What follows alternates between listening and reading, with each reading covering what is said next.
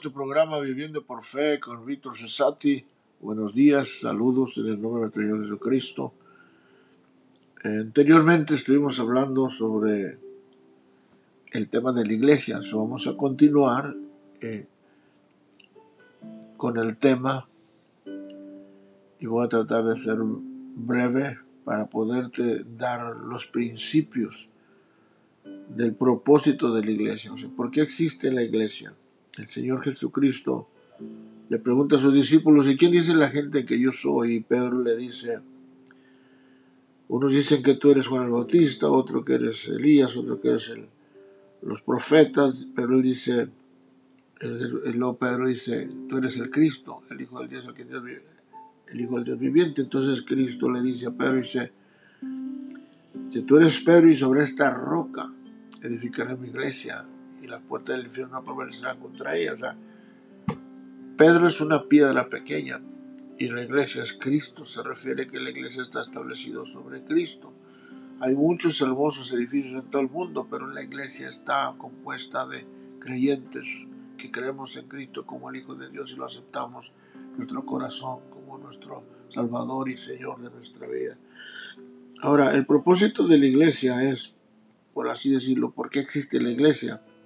Si la, existe, existe, la iglesia existe por, por yo voy a mencionarte seis razones por qué existe la iglesia. Brevemente, una es, la iglesia existe, o podríamos decirlo de una manera más práctica, el propósito de la iglesia es alabar a Dios, adorarle por quien es, exaltar su santo y glorioso nombre sobre todo nombre.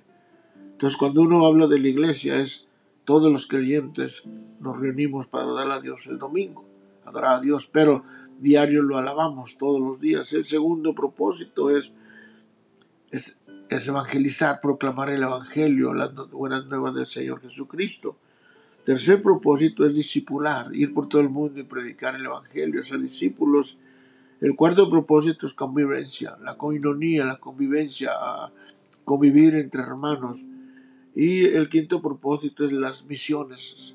las misiones es, es que debemos de plantar iglesias, hogares de recuperación, que el Evangelio continúe predicándose por todo el mundo por medio de las misiones, la iglesia, el evangelismo y el mundo. O sea que la dinámica de las misiones es la iglesia, el evangelismo y el mundo. O sea que eh, la iglesia es, si tú eres un creyente, somos parte de la iglesia. La iglesia evangélica está en todo el mundo, entonces la misión es predicar el evangelio y el mundo pues como quien dice, es nuestro mapa. Y el último propósito es ministrar a la gente. O sea que eh, eh, el, el, último propósito, quiero enfocarme brevemente y tal vez lo puedo mencionar más adelante, es que la iglesia tiene que un deber de ministrarle a la gente, a los creyentes y a los no creyentes. Eh, la responsabilidad es ayudar. Si cuando hablamos del cuidado pastoral estamos hablando de cuidar las ovejas. Cristo le pregunta a Pedro, dice, ¿me amas? Y le Pedro dice, sí, tú sabes que te amo. Dice, entonces, apacienta mis corderos, los nuevos. Segunda vez le dice, Pedro, ¿me amas? Sí, tú sabes, Señor, que te amo. Dice, entonces, apacienta mis ovejas, o sea, que los peligreses. Y tercero le dice, por tercera vez, dice, Pedro, ¿me amas?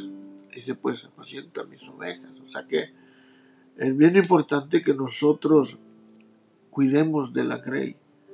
Y la manera es ayudar, apoyar, guiar, liberar. La gente tiene problemas y hay que orar por ellos, hay que nutrirlos, hay que reconciliarlos a Cristo, hay que restaurarlos, hay que llevarlos al punto de sanidad, que sanen físicamente, emocionalmente, psicológicamente.